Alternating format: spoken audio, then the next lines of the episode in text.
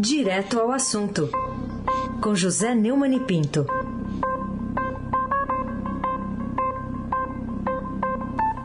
Oi, Neumani, bom dia. Bom dia, Raíssen Abac, Carolina Ercolim. Dia. Almirante Nelson é o seu transatlântico no Sul. Lá esgotado, Almirante, desculpe, o Moacir Biasi, Clã Bonfim, Emanuel, Alice Isadora. Bom dia, melhor ouvinte. O ouvinte da Rádio Eldorado, 107,3 FM. Abac, o craque.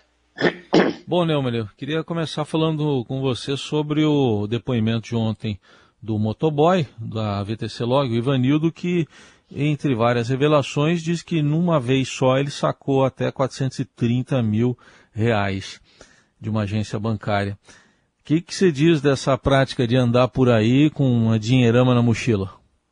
Ivanildo Gonçalves Silva, motoboy da VTC Log, é, confirmou lá na CPI que fazia saques e pagamentos em dinheiro para essa empresa que o maior valor retirado de uma vez só foi de 430 mil reais. Como é que volume é esse, né? Pelo amor de Deus, é muito dinheiro. Né? E no aeroporto de Brasília, quer dizer, uma agência pequena, distante, é, acho importante que a CPI leve o, gerente para contar que história é essa. Né? Se você tentar uh, agora, cedo, depositar 10 mil reais na sua conta em dinheiro vivo aí, Hum. A gerente do, do banco vai te perguntar a origem. O Banco Central, o cara conseguiu sacar 430 mil reais. As imagens, inclusive, tinham sido apresentadas quando o, o, o motoboy é, recebeu a, a, o privilégio lá do Nunes Marques de não ir depor né, na, na CPI. E ele, a, o depoimento foi de altíssima relevância, porque ele confirmou tudo tudo. É, acho que talvez o depoimento mais importante que a CPI é, já fez. Né? O, isso lembra, inclusive, a Raiz, o Francenildo Costa, né? o, o caseiro da, da mansão de sexo, drogas e, e, e corrupção lá do, do, do Palocci, e o motorista Heriberto França, no caso do PC Faria. Né? É. É, é que no Estadão nós temos aquele, aquela coluna do, é, a respeito da questão da, da, da, dos médicos aí, né? E essa coluna mostra que o, o, que o Ricardo Barra introduziu a desordem numa seara muito exitosa ao abrir caminho para a VTC Log e dar fim à Central Nacional de Armazenagem e Distribuição de Imunobiológicos, Senad. A CPI é, dá a Renan Calheiros a oportunidade de oferecer um longo relatório à la carte. Mas se o propósito for também melhorar o SUS, devia incluir um tutorial sobre como a corrupção se manifesta. A corrupção com hábitos claramente bolsonaristas. Ontem o Eduardo Girão perguntou ao motoboy se ele não tinha feito depósitos semelhantes em governos anteriores. É, esquecendo que a CTC Log tem o, a gestão da logística do Ministério da Saúde no, no governo Temer, quando o ministro da Saúde era o, o Ricardo Barros, completamente jejuno nesse assunto. Então a CPI, que tem uma importância vital na descoberta dessa corrupção, é, Ricardo Barrosiana mais até do que bolsonarista, mais bolsonarista, Ricardo Barros, não nos esqueçamos, é o líder do Bolsonaro na Câmara dos Deputados, está no rastro do dinheiro, dinheiro vivo, que aliás é um hábito da família Bolsonaro, conforme comprova mais uma investigação, agora autorizada pelo Tribunal de Justiça do Rio, sobre o, o, o Carlos Bolsonaro, que ganhando o insuficiente para comprar, comprou imóveis a um preço muito alto com dinheiro vivo. Carolina Ercolim, tintim por tintim. Bom, o Estadão hoje traz uma matéria importante dizendo da adesão da PM radical ao bolsonarismo no movimento crescente nas redes sociais. Até que ponto a segurança da democracia brasileira fica, ao seu ver, abalada com essa notícia? Uma reportagem, mais uma reportagem exclusiva do Marcelo Godoy, é, são citados dados do Fórum Brasileiro de Segurança Pública, é, em que aparece o apoio a teses extremistas aumentando 29%. E o crescimento foi maior entre oficiais do que entre praças. Né?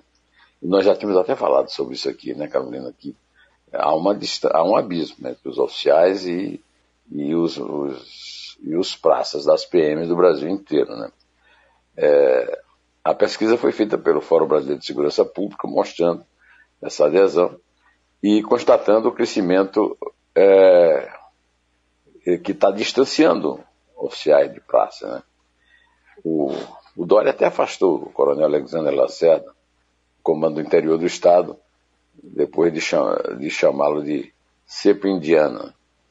Aliás, o próprio Bolsonaro deu a dica naquela reunião de 22 de abril é, que as PMs são as milícias armadas e fardadas a seu serviço. E eu não sei se os governadores não deram a atenção devida, ou talvez não tenham podido fazer, né?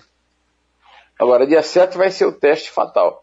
No dia 7 nós vamos ver até que ponto essas milícias são perigosas, até que ponto elas ameaçam a democracia e ameaçam a paz social, uma possibilidade de uma guerra civil. Vamos ter que esperar o dia 7 para ver, infelizmente. o controle sobre as PMs os governadores não têm, né? Abaque, o craque. Pois é. Bom, outro assunto é a economia. Ontem saíram os dados do PIB abaixo das expectativas de analistas e ainda num cenário de inflação e desemprego que o Estadão destaca hoje aqui na reportagem sobre o assunto. O que, que sinaliza essa situação do PIB, Neumann? É, segundo o IBGE, teve uma queda de 0,1% no segundo trimestre, é, em relação ao segundo trimestre anterior, abaixo das expectativas. Né? O, os especialistas calculavam que haveria um crescimento de 0,2%. Né? É, o, o Celso Ming, na sua coluna, As Ameaças do PIB que Pode Emagrecer, disse que essa queda do produto interno bruto é, só não é inteiramente decepcionante porque já era esperada. Mas por menor que seja essa decepção, era uma pedra adicional a puxar para baixo o crescimento esperado para este ano. Está comprovado qualquer pessoa minimamente lúcida sabia. Jamais seria sustentável o estúpido primário da economia sobre a vida, como propõe o capitão sem noção. A vida é e será sempre a prioridade, inclusive na economia. Isso não alivia nada, mas reforça a razão e a ciência. Carolina Ercolim, tintim por tintim. Câmara aprova a reforma do imposto de renda com apoio da oposição, né? Tem essa discussão de um texto que ainda vai seguir ele sob análise. Mas será que afinal o país está dando realmente um passo na direção dessa reclamada modificação do sistema tributário? Ou vai muita coisa mudar ainda com o avanço do texto nessa tramitação no Congresso? É, o Arthur Lira conseguiu aí a aprovação por 398 a 77 do texto base da mudança no, no, imposto de renda para pessoas físicas, empresas e investimentos. Né? O, o, texto foi modificado para deixar de fora a restrição do acesso à declaração simplificada. Além disso, o parecer aprovado amplia incentivos fiscais para setores específicos. O Lira usou o rolo compressor e ficou evidenciado nessa a, a oposição se dividiu, né? E ficou evidenciada nessa, nessa votação a evidência de que estamos muito longe de uma reforma tributária para valer. Definitivamente não é um governo liberal reformista, o governo Bolsonaro. Isso é conversa para boi dormir e não para assustar lobo, né? Raíssen Abac, o craque. E está definido, Neumann, que segunda-feira, dia 6, começa a aplicação da terceira dose aqui da vacina contra a Covid no estado de São Paulo e vai começar com os noventins. O que, que você diz aí dessa nova fase? O governador João Dória, de São Paulo, apresentou numa coletiva realizada no Palácio dos Bandeirantes ontem o calendário de vacinação da terceira dose contra a Covid-19 para idosos e imunossuprimidos. Estou nessa, viu, Hessen? Uhum. Então, Mas demora para chegar em você. Está começando vai, nos noventins. É, nos noventins, é. Hum. Eu vou chegar, acho que lá para o dia 27 de setembro. Eu vi aqui agora há pouco, mas a, a, com a, os 70 anos a, a memória também começa a dar umas fraquejadas. Então, acho que é 27 de setembro. Tá mas de acordo, é, vai ser. O pessoal dos 90 já vai na, na segunda-feira, dia 6, né? na véspera do dia 7. A vacinação entre outros grupos com mais de 60 e de imunossuprimidos acima de 18 acontece nas semanas seguintes e se estende até o dia 10 de outubro. Nós vamos ter que seguir passo a passo no rumo certo. O resto é, é lorota, né? E, e, nessa guerra de narrativas em torno da saúde, da economia, da estúpida direita extrema, da democracia, é, nós teremos de seguir passo a passo no rumo certo. O resto é lorota. A primeira vítima dessa guerra de narrativas é a verdade, né? Tem até aquele livro clássico sobre isso. A segunda, somos nós, como dizem os americanos, nós, o povo. Carolina Ercolim, tintim por tintim. Esquece nosso amor, vê se esquece. Produtor musical João Carlos Botezelli, mais conhecido como Pelão, morreu ontem, né?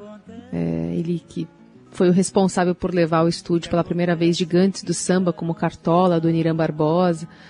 Tinha 78 anos, teve infarto. Ele é do interior aqui de São Paulo, né? São José do Rio Preto. É, foi graças ao João Carlos Botezelli, o Pelão, que nós é, ouvimos essas obras-primas do Cartola. Quando ele gravou o Cartola, é, encomendado pelo Luiz Falcão, que era o, o chefe da, da, gravadora do Marcos Pereira, né? Cartola já tinha mais de 60. Quando ele gravou o Carlos Cachaça, que era parceiro do Cartola também, a mesma coisa vale para o Adoniran Barbosa. São todos veteranos que tiveram na mão dele, tão jovem.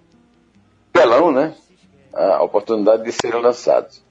Ele morreu no começo da tarde de ontem, aos 78 anos, de um infarto fulminante é, esses álbuns, é, é, esses, esses álbuns que eu citei aqui, né, é, foi um trabalho de uma perseverança e até de uma luta do Pelão, né? Ele conseguiu que o Cartola lançasse o primeiro disco em 74. Ele, o Cartola tinha 65 anos. Ah, disse que na época um grande diretor da Philips perguntou para ele: Você está achando que isso aqui é um asilo? o produtor é, essa história está toda contada no livro A Revolução pela Música, que é a vida do Pelão, contada pelo pesquisador Celso de Campos Júnior, da editora Garoa Livros. É, também gravaram, o, o Carlos Cachaça gravou com 74, né? o Adoniran Barbosa com 64. É, graças ao Pelão, nós temos aquele famoso dueto né, entre o, o, o Adoniran e a Elisa. Né? Taubas de Tiro ao Alvo. O, o, primeiro álbum do, do Nelson Cavaquinho, sendo ele mesmo, também é de 73, quando tinha 63 anos. O Pelão é, conversou, quando ele lançou o livro, já estava na quarentena, ele conversou com o Estadão por telefone da casa dele em Perdizes. Ao comentar é, o livro, ele disse: Olha, quem fez toda essa história foram os músicos, não eu. O certo, é, é ele tem razão é, também nisso, mas quando a fonografia voltar e a música popular brasileira ressuscitar, é que nós vamos realmente descobrir o tamanho da falta que o Pelão vai fazer de fato, de fato, à nossa cultura. Eu quero deixar aqui a minha homenagem, minha lágrima, um grande beijo do meu amigo João Carlos, do meu amigo Pelão. Saudade, cara. Acontece que meu coração ficou frio. E assim a gente se despede também do Neumann, volta amanhã aqui conosco. É Não, três... peraí, a despedida só é até amanhã. Só até amanhã. Sexta-feira. É três. É dois. É um. Em pé. Mas não quero, não devo fazê-lo. Isso não acontece